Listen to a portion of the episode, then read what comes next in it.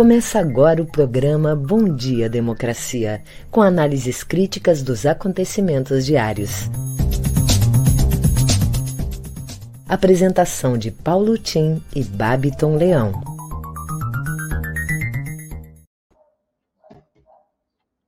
Bom dia, democracia, bom dia, democratas de todos os quadrantes do Brasil.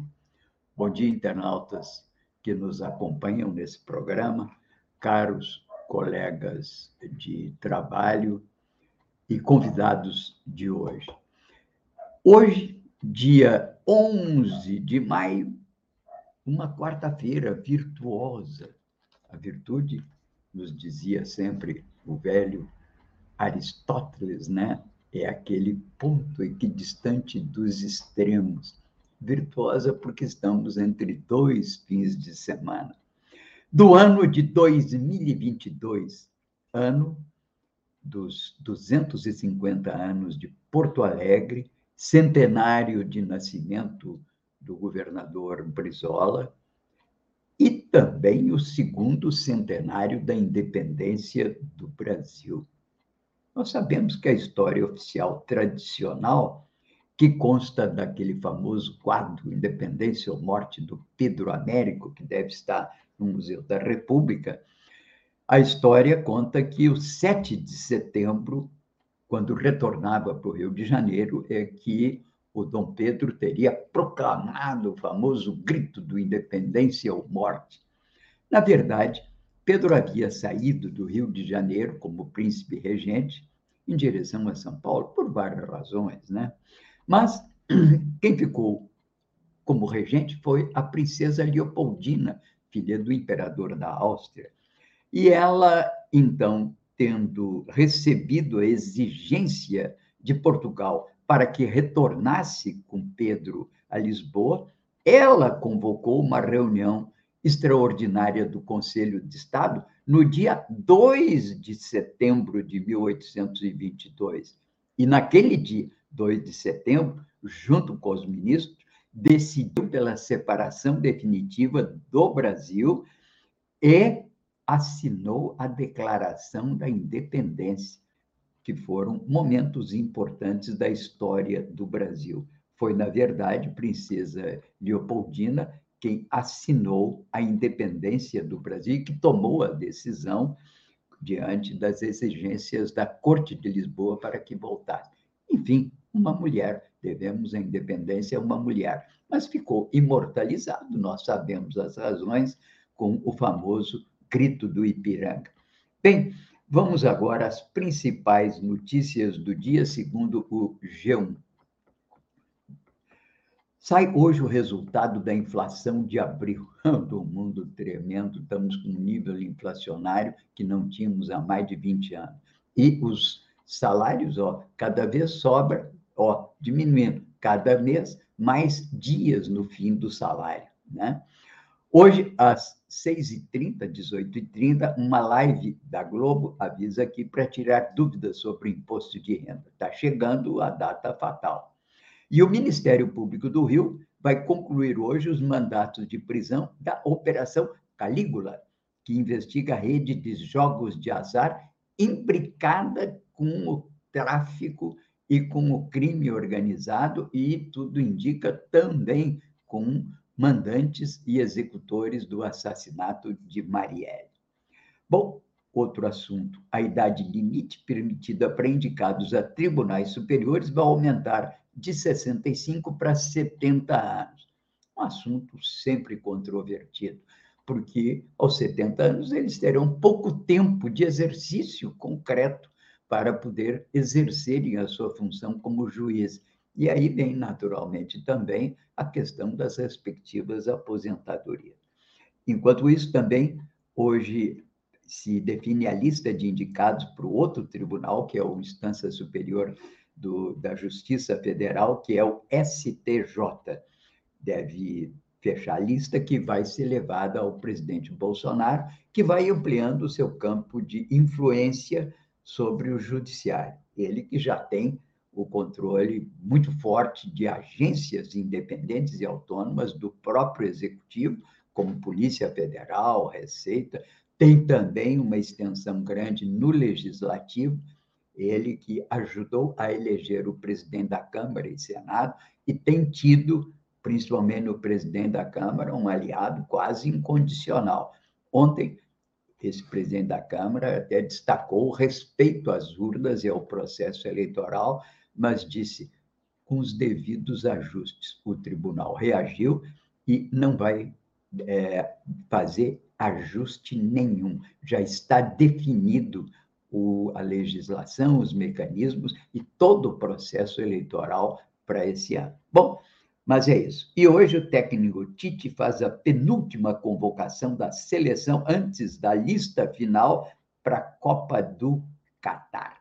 Bem, essas são as principais questões de hoje. Nós vamos voltar em seguida com mais notícias, mas vamos agora às manchetes do dia com o Babiton. Bom dia, Babiton. Bom dia, democracia. Bom dia, Paulo Tim. Bom dia para toda a nossa audiência. Trago agora algumas das principais manchetes do dia, iniciando pelo G1. Após criticar a Petrobras, Bolsonaro troca comando do Ministério de Minas e Energia. Moraes vai unir inquéritos sobre milícias digitais e ataques de Bolsonaro às urnas. Número de brasileiros que se automedicam cresce e chega a 89%, diz pesquisa. Brasil registra 195 mortes por Covid-19 em 24 horas. Média móvel segue estável. Confiança dos brasileiros na ciência é maior do que a média global. Folha de São Paulo. Pesquisa Quest Lula tem 46% e Bolsonaro 29% no primeiro turno. Generais do governo ganham até 350 mil reais a mais ao ano após medida de Bolsonaro. Mudança na lei de improbidade livra Pazuello de acusação sobre oxigênio em Manaus. Ciro pede que todos os candidatos se unam contra a tentativa de golpe de Bolsonaro. Planalto diz ao STF que indulto de Bolsonaro a Daniel Silveira não pode ser revisto. Na CNN Brasil, Senado aprova idade máxima de 70 anos para nomeação de juízes e ministros. No Estadão, governo muda de posição e agora apoia projeto bilionário do Centrão Duto. Jornal Brasil de Fato. Lula lidera com 40,6% e impulso de Bolsonaro com saída de Moro não ganha força diz Confederação Nacional do Transporte, em parceria com o Instituto MDA. O nosso Bom Dia Democracia de hoje, desta quarta-feira, dia 11 de maio, vai receber o ex-deputado federal e secretário estadual de Movimentos Populares e Mobilização do PSB, Vicente Celistre, que vem bater um papo conosco sobre a conjuntura política nacional e estadual. E também o professor do Departamento Interdisciplinar do Campus Litoral Norte da Universidade Federal do Rio Grande do Sul, Ricardo Sampaio Dagnino, que vem nos trazer o aumento dos casos de Covid-19. Seguidinho eu volto com as notícias locais. É com você, Paulo Tim. Ok, bem-vindos convidados de hoje. Uma observação né, sobre essa tua manchete, né? Da automedicação, né? O brasileiro adora se automedicar. É bom que a gente diga, ora, automedicação é um negócio muito perigoso porque pode até matar, dependendo das circunstâncias, entende? Pode levar, pode matar. E provavelmente é um dos fatores de desequilíbrio de todo o sistema que um, a medicação desencadeia. O médico avalia isso e pode acompanhar o uso da medicação. Mas se você usa medicação, assim, né? É, é, é, é, impressionante como isso acontece no Brasil. E eu costumo dizer, olha, também engorda, viu? E sabe por que eu estou dizendo isso brincando? Porque há um relatório dizendo que daqui a pouco no Brasil, na década que vem, já 30% dos brasileiros estarão obesos, não é? Claro, é o excesso de açúcar, a falta de exercício, mas tem várias outras coisas embutidas. Muitas vezes o uso inadequado de medicamentos. Outra coisa, um bilhão de pessoas no mundo inteiro vão estar obesas nesse período. Eu vejo muito é, filmes, documentários americanos, vejo também sempre a CNN americana acompanhando o que vai por aquele país e no mundo, e eu me dou conta que as pessoas na rua aquele país vive uma verdadeira epidemia, as pessoas estão deformadas por falta de educação alimentar e abuso, inclusive, dos alimentos, sobretudo de alimentos processados e acesso. É o que dá a falta de cuidados com a saúde num país rico, não é? Bom, vamos aqui rapidamente às manchetes e capas dos principais jornais do país. O Globo, empresários brasileiros vão a Biden contra desmatamento. Carta a presidente dos Estados Unidos pede apoio a fundo para preservar as nossas florestas. O Brasil é o país no mundo que tem maior quantidade de florestas tropicais nativas e que vem sendo objeto de uma devastação perigosa, porque pode chegar a um ponto que a gente chama de não ter mais retorno. Tudo por uma ação combinada de criminosos e não criminosos de expansão da fronteira agrícola com derrubada de mata por grileiros e transformação dessas matas em pastos e sobre o pasto depois vem naturalmente a expansão da fronteira agrícola. Eventualmente, isso pode contribuir para o aumento da produção agrícola, das exportações, formação de divisas, mas isso pode ser feito também com cuidados tecnológicos e ambientais mais elevados, coisa que não está acontecendo nos últimos anos. Bem, vamos aqui à capa da Folha. A Folha é, destaca aqui o seguinte: renda de generais no governo cresce 300 milhões. Sobreteto criado por Bolsonaro permitiu Ramos, Heleno e outros generais e militares, mais de 6 mil militares do governo federal, duplicar vencimentos que já estavam no teto de 39 mil para a carreira de funcionários públicos, que é o teto do presidente da República, mas permitiram com isso que eles juntassem aos chamados DAS, que são as gratificações, e aí eles chegam até a 80 mil reais por mês e, consequentemente, comprometendo o orçamento da República. Capa do Estado de São Paulo. Antes contrário, o governo agora apoia Centrão Duto, que beneficia o rei do gás. O projeto prevê aporte de 100 bilhões. É dinheiro público para interesses privados. Um dos principais problemas que vive as economias que não sabem orientar o seu investimento público para projetos de interesse público.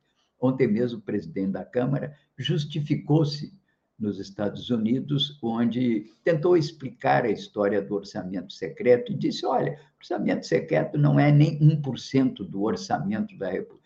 O problema é que o orçamento da República são trilhões, trilhões porque ele incorpora, além daquilo que corresponde aos impostos federais, e dos impostos federais, poucos ficam, na verdade, metade só fica com a União, o resto vai para estados e municípios. Então, não são trilhões, não. Na verdade, nós temos que calcular isso comparando os recursos do, que são as emendas parlamentares, que estão em 33 bilhões de reais, das quais 16 bilhões emendas de relator que compõem esse orçamento secreto, com volume de investimentos públicos previstos no orçamento para esse ano. Aí cai, aí é 44 bilhões. Então, na verdade, essa pulverização de puxadinhos parlamentares do orçamento caracteriza a ausência de uma estratégia de desenvolvimento e que esteja inscrita num plano nacional de desenvolvimento, como exige a lei.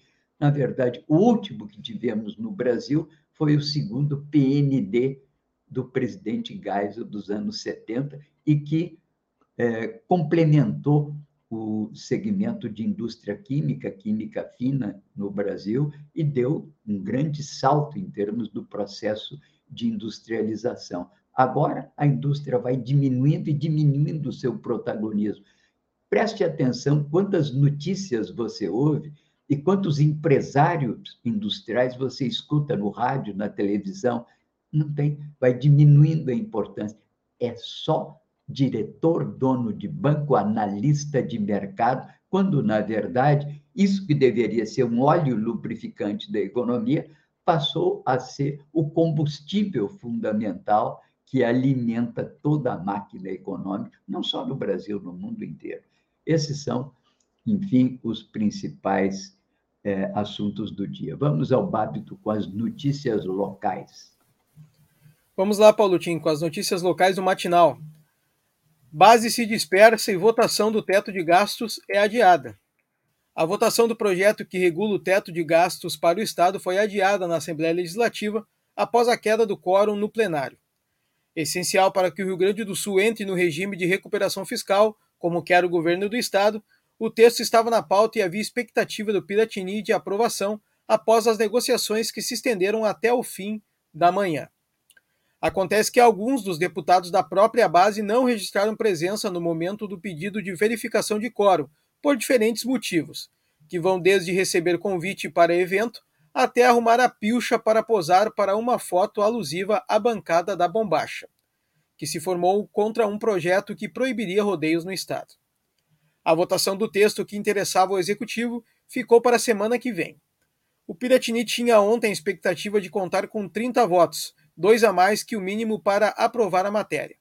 Nesta semana, o STF homologou o pedido da desistência do Rio Grande do Sul na ação civil que discutia o pagamento da dívida com a União. Foi a partir deste processo que o Piratini tinha obtido a liminar que suspendia o pagamento das parcelas mensais em 2017. A desistência é um requisito para a adesão do regime de recuperação fiscal. Tarifa da capital escapa do aumento do diesel que pressiona ônibus intermunicipais. Apesar de complicar a situação em diversas cidades, o aumento de 8,8% do litro do diesel não deverá impactar na tarifa dos ônibus de Porto Alegre, segundo a Prefeitura. No entanto, a Associação de Transportadores de Passageiros afirmou que os seguidores reajustes afetam as empresas, prejudicando os investimentos e melhorias. O aumento também pode provocar uma redução drástica do transporte intermunicipal, além de elevar as passagens em 30%, segundo entidades responsáveis que pedem a prorrogação do auxílio emergencial do governo do estado por mais cinco meses. Para além do transporte, a alta do diesel deverá puxar a inflação em diversos outros setores, por ser componente de muitas linhas de produção. As notícias locais ficam por aqui. Em seguida, eu volto com a dica do dia. É com você, Paulo Tim. Ok, Babiton. Muito bem.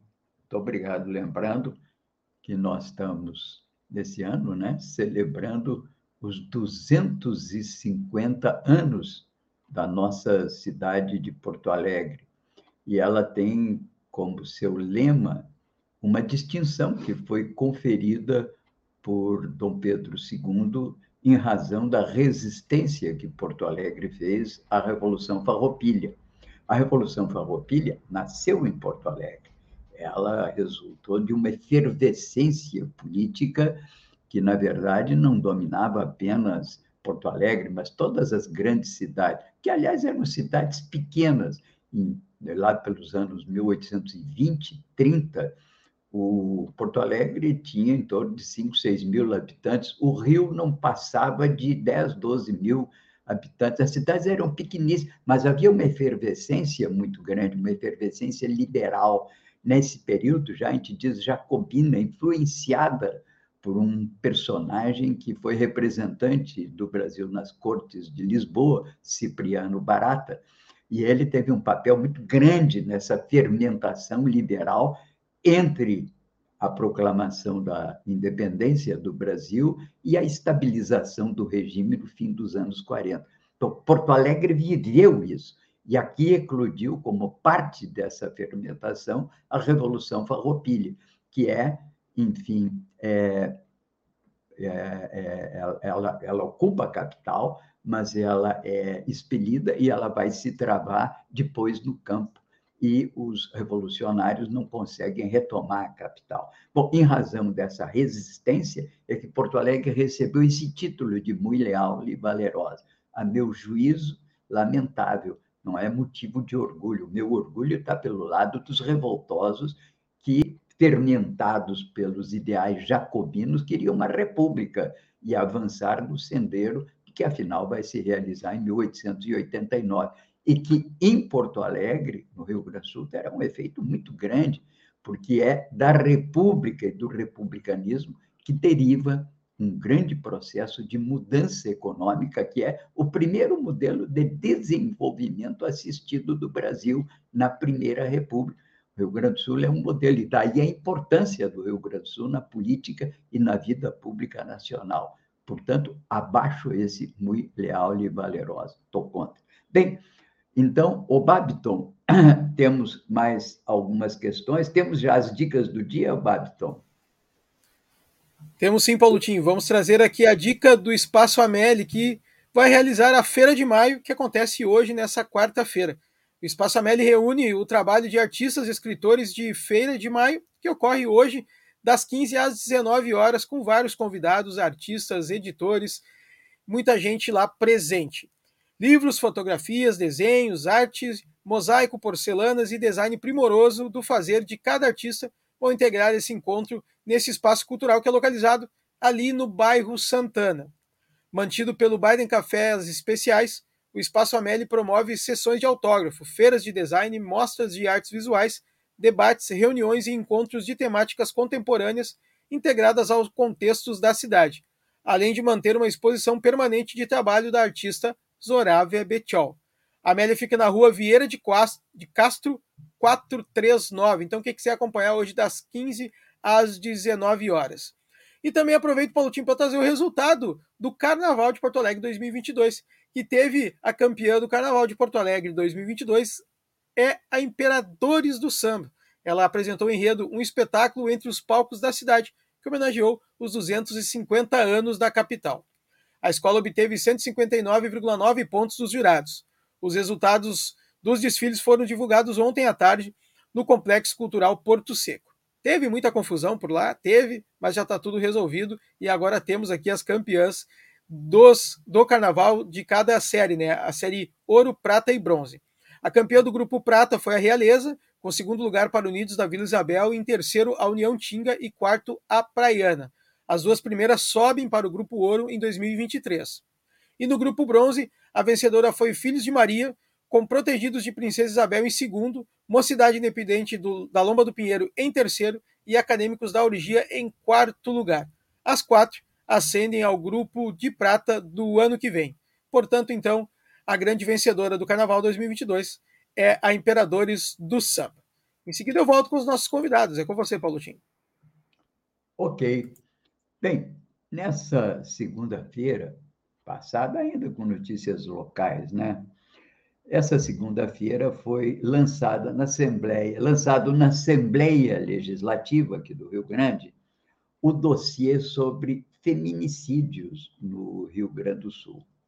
O Brasil de Fato, jornal, conversou com organizadoras do documento e traz uma extensa matéria sobre esse assunto que interessa não só as mulheres, mas a todo mundo, a todas as famílias do Rio Grande do Sul porque temos que atentar para esse fato que é lamentável e que vem aumentando é, essas ocorrências de uma maneira absolutamente injustificável.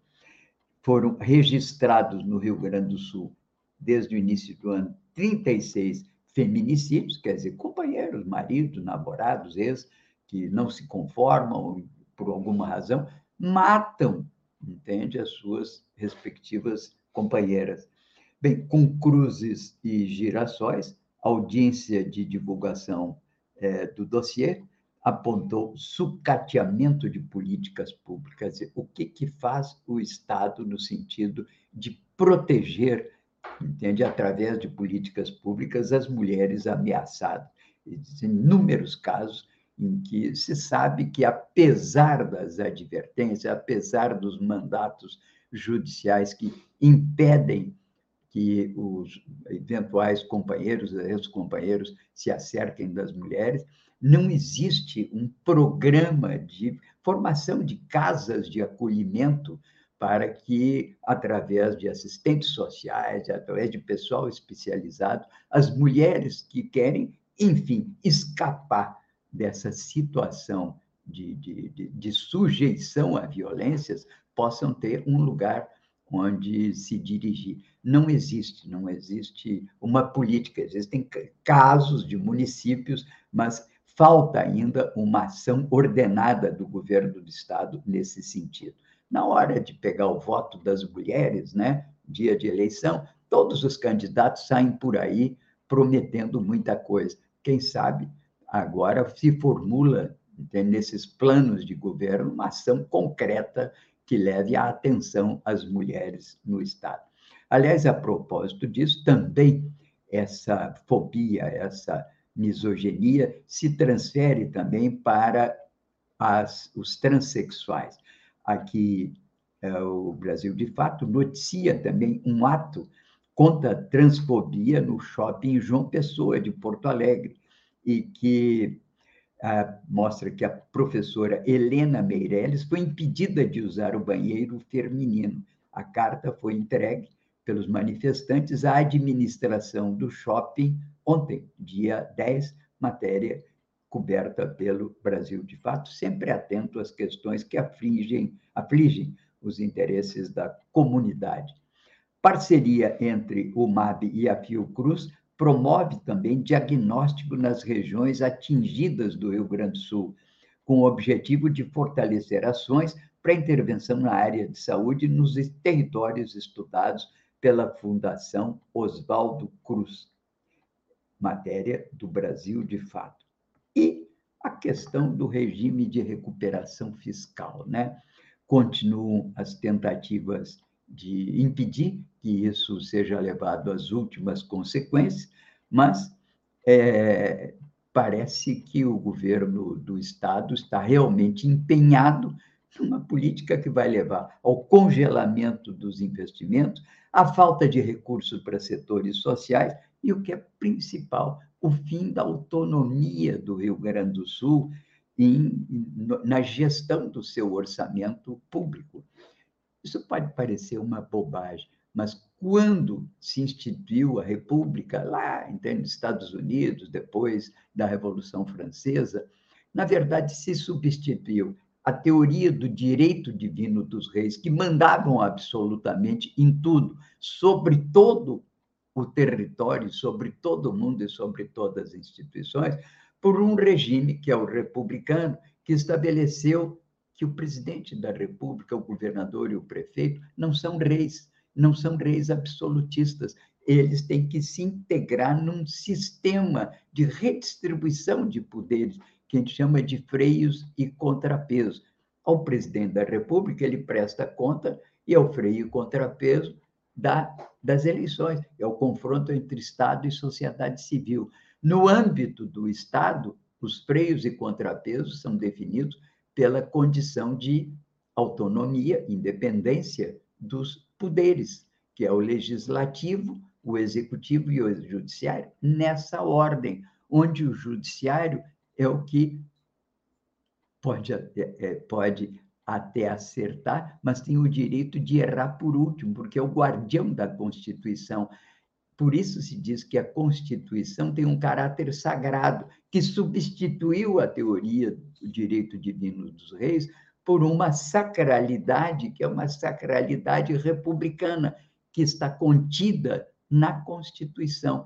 Quebrar o federalismo é quebrar exatamente um dos pontos que são pontos fundamentais aos freios e contrapesos do poder absoluto da União consequentemente, poder absoluto do poder executivo. É uma pena que o Rio Grande, de grandes tradições na luta pelo federalismo, e que teve, inclusive, até num jornal que era o Federalista, um dos baluartes da, da, das grandes mudanças que esse Estado teve no início da República, vem agora entre, a se integrar no concerto da União como uma agência, uma mera agência, como se fosse um ministério da União que vai poder definir o que, que pode e não pode fazer.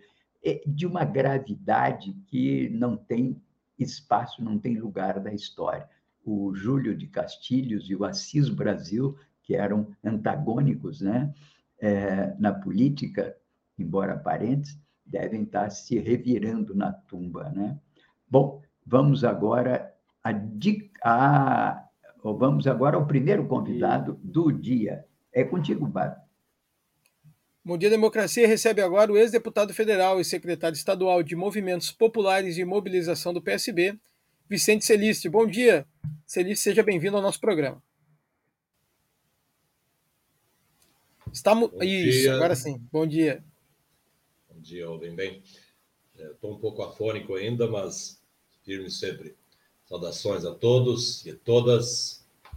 Uh, a reflexão que vem de sábado passado, do ato histórico de lançamento da candidatura à presidência do ex-presidente Lula foi algo realmente histórico na história do país, da esquerda brasileira, das forças democráticas e populares, porque lá estavam, além de lideranças do Partido Socialista Brasileiro, do Partido Comunista do Brasil, da Rede, do PV, do Solidariedade e do PT, e do PSOL, é, haviam também lideranças de movimentos sociais importantes do país, centrais sindicais, movimentos sem terra, é, uma presença, presenças ilustres, né, como o Suplicy, como a Luísa Erundina, da compreensão de Erundina, tão importante, ela que sempre firme, né, ela foi do PSB, foi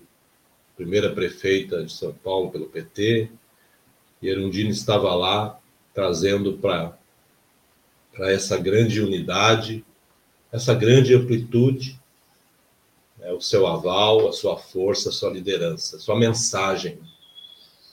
Além disso, a mensagem devido à doença, à Covid, Geraldo Alckmin fez uma mensagem ao vivo também, em vídeo. Geraldo Alckmin que é, dispensa apresentações no contexto político do país, filiou-se ao PSB, ao Partido Socialista Brasileiro, ao meu partido, e fez uma mensagem muito importante, muito firme. Inclusive, adotou um pouco da descontração e da, do carisma do presidente Lula sobre a brincadeira do prato de Lula com chuchu.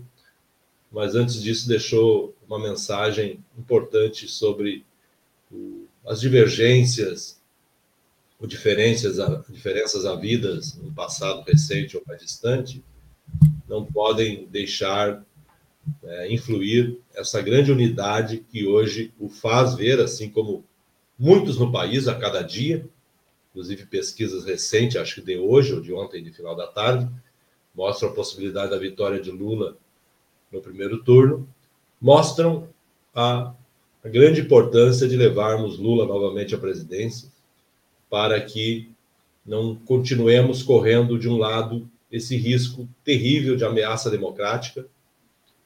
Novamente, eh, não é um comentarista, não é um deputado, não é um coronel reformado, é o presidente da República que, de forma costumeira e contumaz, vem repetindo ameaças de dúvidas ao sistema eleitoral, às urnas eletrônicas, inclusive com seu partido, do Valdemar da Costa Neto, o PL, que tem muito dinheiro, vindo aí da, principalmente da, dos acordos do orçamento secreto, que, que cooptou né, dezenas de deputados, o dinheiro do PL para questionar, para auditar.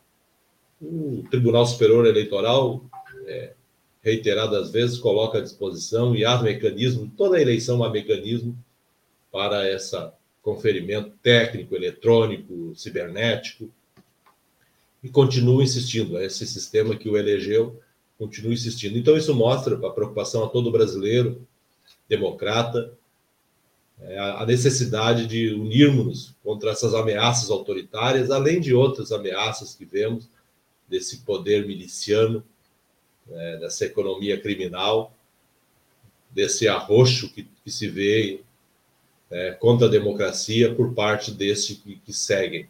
E continua essas motociatas, esses atos. Aqui no Rio Grande do Sul, recentemente, eu vi cenas, acho que foi na Fena Soja, de oferenda de estátuas, absurdos que vão querendo endeusar né, o pior presidente da República desses últimos anos ou da nossa história Além disso, não dá agora para falar tudo, né? Babiton, Paulo Tim. Vemos um país com uma projeção de um PIB, para aqueles que acompanham a economia como sendo a única orientação da eleição, do voto e da, da política, né? vendo uma projeção de um PIB que é o pior. Isso é a CEPAL que diz, a Comissão de Estudos aí Econômicos para América Latina e Caribe, uma das o pior projeção do PIB, 0,4%, um pouco mais, um pouco menos, enquanto que é, países como Venezuela e outros países, é, 5, 10, 20 vezes mais.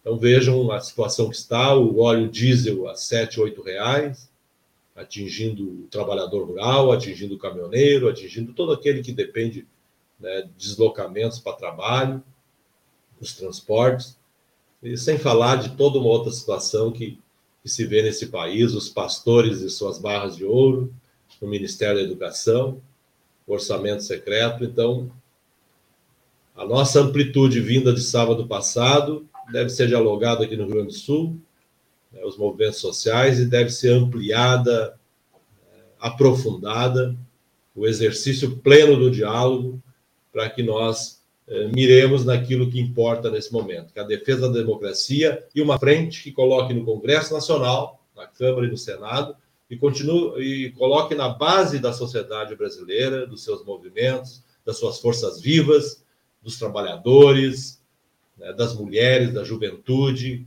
do empresariado produtivo que pensa no país, uma base social para a reconstrução do nosso país, para fugirmos desse, dessa ameaça democrática à democracia, a fugirmos dessa caristia, dessa inflação desordenada, de um pior salário mínimo né, dos últimos 30 anos, no que tange ao seu poder de compra, entre outras questões né, de, de, da, do poder miliciano, da corrupção no governo federal, do centrão, do orçamento secreto.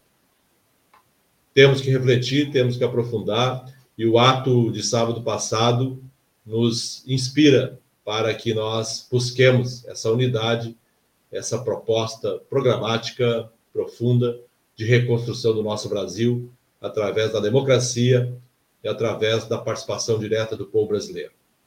Muito obrigado aí, Babiton, mas o momento requer essa reflexão profunda, desculpe o discurso, né? mas uh, requer essa reflexão profunda de todos os que defendem a democracia em nosso país. Muito obrigado, um abraço ao Paulo Tim também. É um bom dia a todas e todos. Certo, deputado. Muito obrigado pela sua participação no dia de hoje. Uma boa reflexão, um bom dia e um bom resto de semana. Obrigado. Até a próxima. Paulo Tim, volto com você. Ok, Babiton.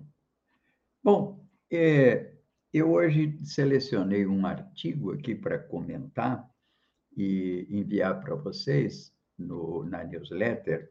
É um artigo do Juca Ferreira, que foi ministro da Cultura na época do PT. O título do artigo é Extrema-direita tenta destruir cultura para fazer do Brasil uma não-nação. A gente sempre fala muito em economia, em política, em eleições, né?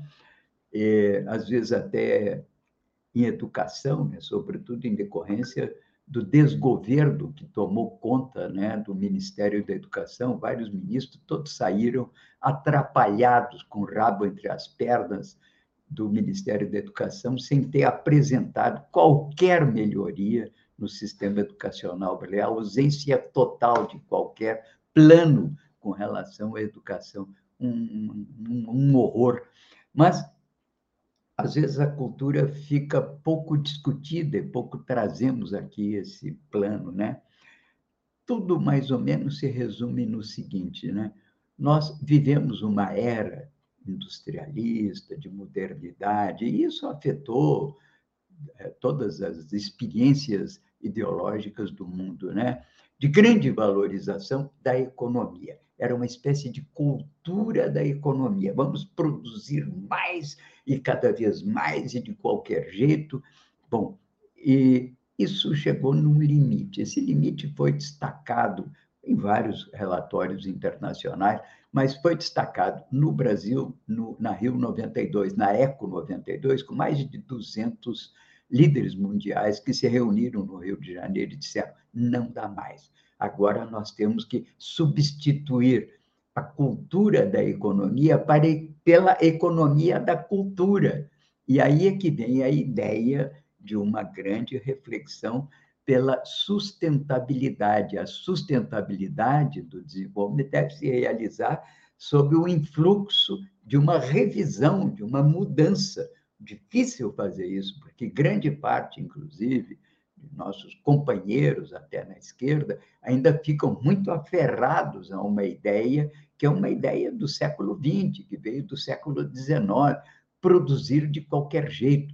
A própria China teve um primeiro surto de industrialização muito destrutivo da natureza e de pressão sobre os recursos humanos.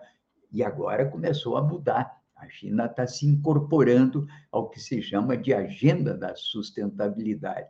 Bem, esse artigo do Juca traz, portanto, uma reflexão sobre essa fase, que é uma fase de valorização da cultura, é uma economia da cultura, é a cultura no seu sentido vasto da afirmação da diversidade, da tecnologia, do conhecimento, de soluções que permitam, inclusive, um crescimento econômico com a manutenção, pelo menos, de um planeta que seja saudável para próximas gerações e que tenha capacidade de redistribuir, incluir todo mundo no processo de crescimento e que se faça, enfim, sob os critérios claro, da, da economia, da produtividade, mas que não seguia exclusivamente por isso, sobretudo esses últimos anos aí, com essa mania de teto de gastos, né, que levou à liquidação praticamente da nossa capacidade de intervenção no campo da cultura e da educação e da saúde.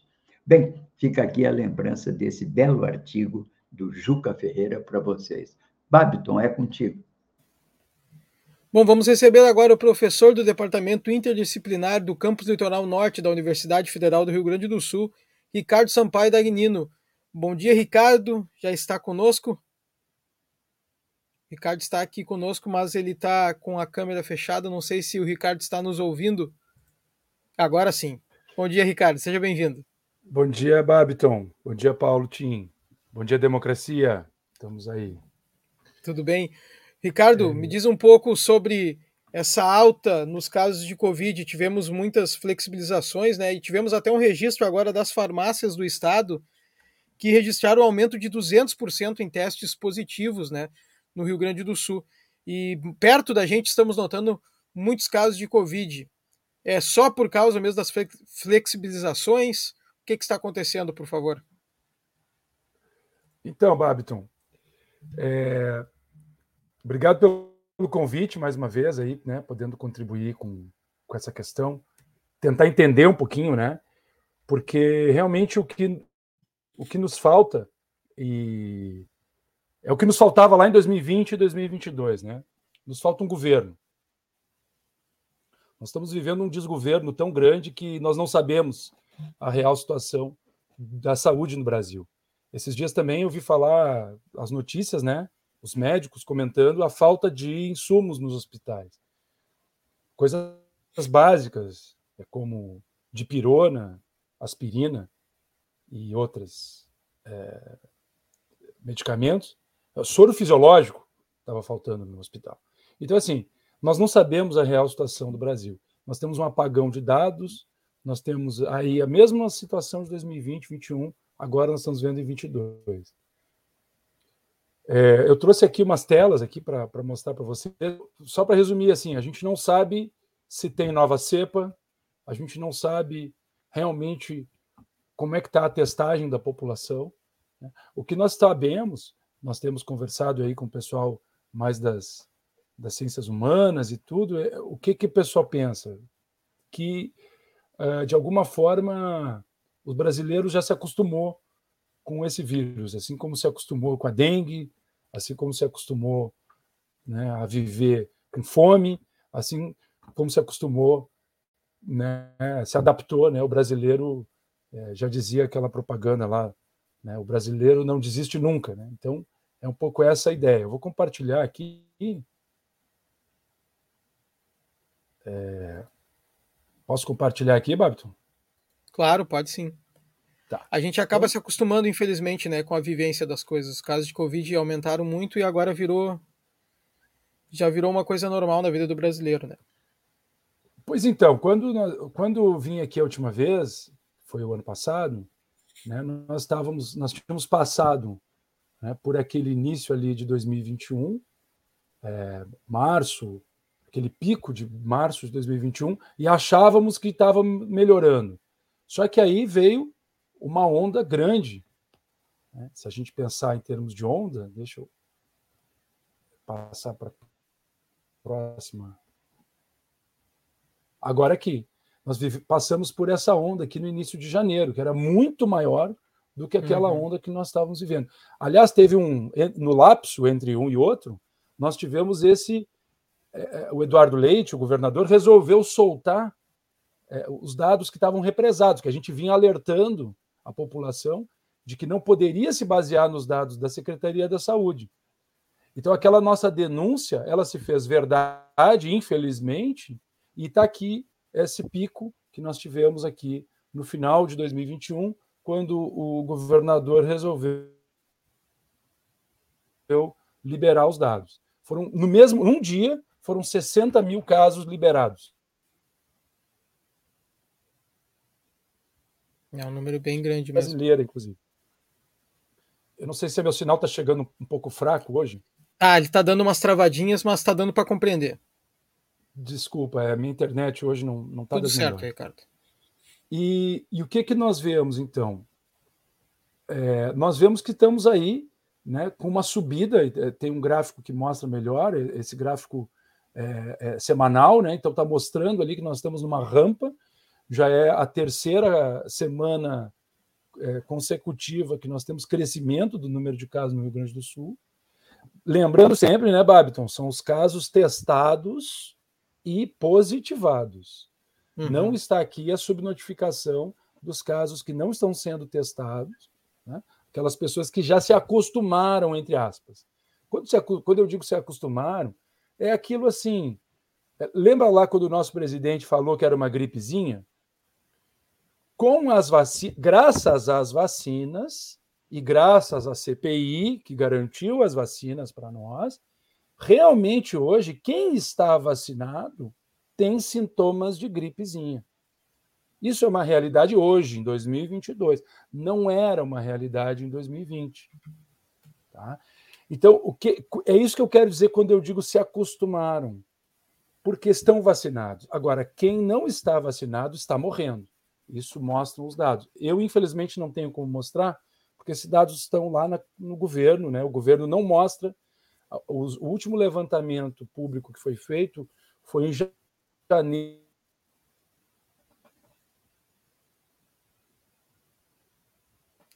Travou o sinal do Ricardo. Esperamos que ele consiga voltar. Janeiro de 2022. Ok, jan... pode seguir, Ricardo. Em janeiro de 2022 Voltou. foi a última, a última é. fala que deu para ouvir. Em janeiro de 2022, o governo estadual fez uma estimativa de que o risco de óbito de quem não era vacinado era 20 vezes maior. Então, uhum. quando eu digo se acostumou, é isso. Quem está vacinado se acostumou a conviver com o vírus, porque sabe que o risco de morte é menor. Agora, quem não está vacinado, e veja, Babiton, são muitas pessoas. No Rio Grande do Sul, o déficit de pessoas vacinadas é muito grande. Só para continuar, aqui nós temos os óbitos e, as, e o número de casos. Então, a pirâmide da esquerda é a população estimada, o número de casos confirmados em amarelo no meio, né, o percentual, na verdade, por cada faixa etária, e os óbitos na verde, bem à direita. O que, que nós vemos entre junho de 2021 e maio de 2022, que é agora? Nós vemos pouca alteração, o perfil ainda é muito parecido. Né? Nós temos um, uma, um grande número de casos, percentual de casos, nas faixas etárias é, de 20 a, a, a 59, é, a maioria dos casos está nesse grupo, ainda está né, nesse grupo intermediário. Né, são poucas crianças e poucos idosos com casos, porém, quando a gente olha os óbitos, continua aquela estrutura etária mais elevada, né? mais os, os idosos morrendo mais do que os Sim. mais jovens. Agora, chama atenção uma pequena fração aqui, né, dos 0 a 9 e dos 10 a 19, que aumenta. Eram 3% das crianças com 0 a 9 e 7% de 10 a 19, e aumenta de 3 para 4 e de 7 para 8%. É um pequeno percentual. Só que é justamente aquele percentual que nós não podemos porque temos que lembrar também, né, Babiton, que o Covid dá sequelas muito grandes. Não é só o risco de morrer.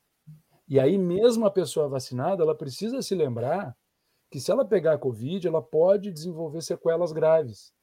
Sequelas, inclusive, que não foram devidamente estudadas. Tá? Eu tenho um exemplo, tive um exemplo na família tô, estou tendo né, exemplos de vários familiares que, que tiveram Covid e que estão tendo muitas sequelas, sequelas diferentes e sequelas exatamente que os médicos não ainda não têm conhecimento algum do que pode ser feito, né? Tá bem complicado, né, Ricardo? Mas vou pedir que tu que tu encaminhe o encerramento, por favor, que a gente está quase acabando o programa já. Certo. Então, só para mostrar, né, que por, quando eu digo que as pessoas se acostumaram, tem muito a ver com esse gráfico. Nós não vamos, provavelmente, devido à vacinação e tudo mais, nós não vamos chegar àquele pico que nós chegamos em 2021, e é um pequeno picozinho aqui, uma, uma, uma lomba, né, uma pequena lomba que nós chegamos aqui no início de 2022. Provavelmente nós não vamos chegar, a menos que venha uma nova cepa. Aí tudo é possível, tá, Babiton? Aí muda tudo. Aí é, apaga é, o que eu disse, porque se vier uma nova cepa mais potente, aí nós estamos lascados. Com, em bom português, a gente está lascado. Mas é isso, é, o recado é esse: vamos se cuidar, vamos se vacinar. Quem está atrasado, por favor, coloque em dia a sua vacina. A gente tem aí quase a terceira dose, a dose de reforço, né? Já tem quase 3 milhões de doses paradas que o pessoal não. de doses, né? Que o pessoal não está procurando aqui no estado. Então o apelo é esse, né? Se vacine para não, não ter perdas, não ter sequelas. E Ricardo, muito obrigado pela sua participação e a sua bela mostragem aqui para nós do panorama. Até uma próxima, Ricardo. Um ótimo dia, um bom final de semana. Obrigado, Babiton. Tchau, Paulo. Um abraço. Um abraço. Bom, vou aproveitar para trazer agora a programação da Rede. Nesta tarde temos Espaço Plural, debates e entrevistas das 14 às 15 horas. E hoje, para falar sobre a luta pela cultura e democracia, nós vamos receber artista plástica, designer e arte educadora, trabalha com artes gráficas, arte têxtil, pintura, murais, instalações e performance, Zorávia Betiol. Ela estará conosco aqui hoje, anunciei ela vários, duas vezes já na semana, né, em, em locais aí com suas amostras de trabalho, e hoje ela vai estar conversando com nós sobre a cultura e a democracia. O Espaço Plural acontece de segunda a sexta, das 14 às 15 horas, com a apresentação dos jornalistas Solon Saldanha e Clarissa Hennig. Aproveita, vai lá e, e segue as páginas da Rede no Facebook, no YouTube, assina o canal no YouTube e ativa o sininho, no Instagram, no Twitter, no Spotify também e no estaçãodemocracia.com. Lembrando você que está, está assistindo agora o Bom Dia Democracia, agora, neste momento que eu estou falando, vai ali dar uma curtida, curte a nossa a nossa programação, os nossos programas aqui diários, que isso nos ajuda muito com o, as, né, com ali, o algoritmo do YouTube do Facebook para nos compartilhar em várias redes. Muito obrigado a todo mundo que nos acompanha. Um ótimo dia e é com você, Paulo Tim. Ok, Babton. É, muito obrigado, muito obrigado ao Ricardo. Importante essa contribuição e esses dados. Aliás, eu soube ontem que aqui em Torres tem 60 pessoas com Covid, ou seja, há uma espécie de recrudescimento da doença, que é a consequência da falta de cuidado. Está havendo mais aglomeração, ninguém usa máscara.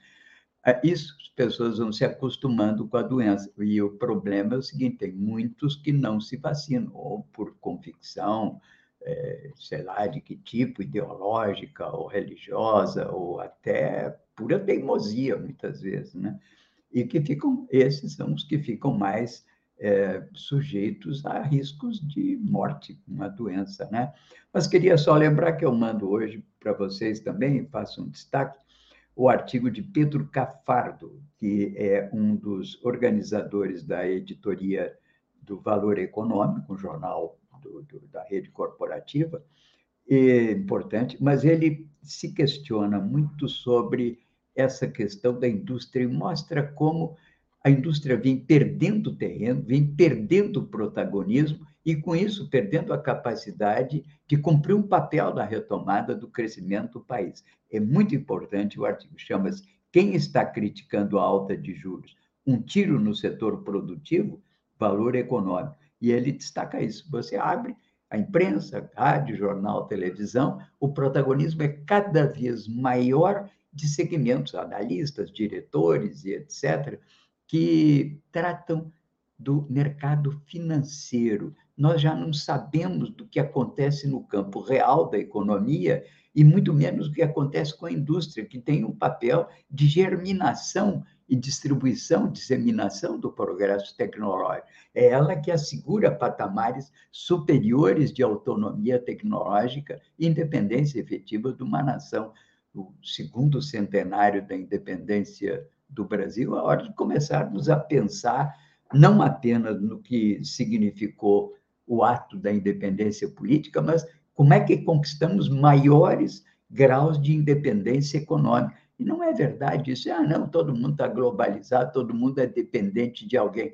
Dependente com margens de soberania diferentes. O Brasil não tem nenhum plano de segurança estratégica, nem no campo da saúde, de remédio, nem no campo de combustível. Já teve de alimento, não tem mais.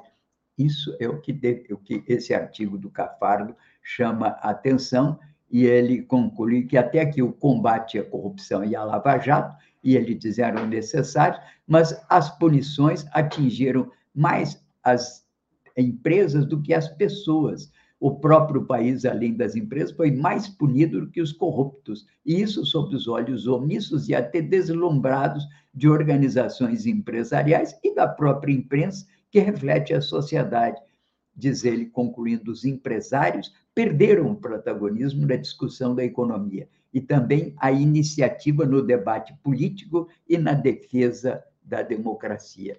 Mas isso é outra história. Eu finalizo, então, lembrando mais uma vez que o nosso programa Bom Dia Democracia, que vai ao ar todo dia às 8 horas, é um programa da Rede Estação Democracia, ligado ao Comitê em Defesa da Democracia, em Porto Alegre, e que tem o apoio importante do, da CUT, do Rio Grande do Sul, a Associação dos Docentes Sindical do Rio Grande do Sul e o CRESOL. E somos aqui um contraponto à grande mídia corporativa na defesa da informação independente como um direito da cidadania e da democratização da imprensa nos termos da Carta Mundial da Mídia Livre, aprovada no Fórum Mundial em 2015 e que está sendo revista no Fórum Mundial da Mídia Livre, agora do México. Muito obrigado a todos vocês que nos acompanharam hoje no Bom Dia Democracia. Grato aos nossos convidados de hoje, Celistre Ricardo Dagnino, e também aos queridos colegas de trabalho aqui do lado. Portanto, até amanhã. Bom dia, democracia. Completamos dois anos de pandemia e estamos a cada dia mais próximos de controlar esse vírus que abalou todo o planeta e tirou a vida de milhões de pessoas. Mas ainda é cedo para virarmos a página da Covid, mesmo que tenhamos vontade, porque, apesar de termos vencido muitas batalhas, a guerra ainda continua. A flexibilização dos protocolos de segurança é o tema mais discutido do momento e por isso é importante fazer algumas considerações. Todos os estudos sérios confirmam que o uso de máscaras reduz drasticamente a chance de contágio. E essa realidade não muda em um cenário onde os casos estão diminuindo. Isso quer dizer que, ao escolher usar a máscara, a gente segue mais protegido e protegendo a todos. Em diversas regiões do país, já não é mais obrigatório o uso da máscara, mas é óbvio que escolher se manter protegido é uma opção inteligente. Afinal, qual o prejuízo de usar a máscara por mais um tempo? Nenhum. E os riscos? Apesar de menores do que nos períodos de pico, eles ainda existem. Então a lógica deve ser respeitada quando formos tomar essa decisão. O espaço é fechado ou tem muita gente ao redor? Use a máscara. Vamos também seguir os protocolos e sim estar com a vacina em dia. Em breve vamos colher os frutos da nossa escolha e a segurança sempre é a melhor opção.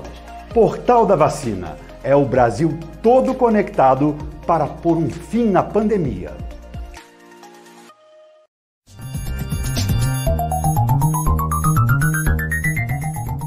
Este foi o programa Bom Dia Democracia. Nos encontramos amanhã às 8 horas.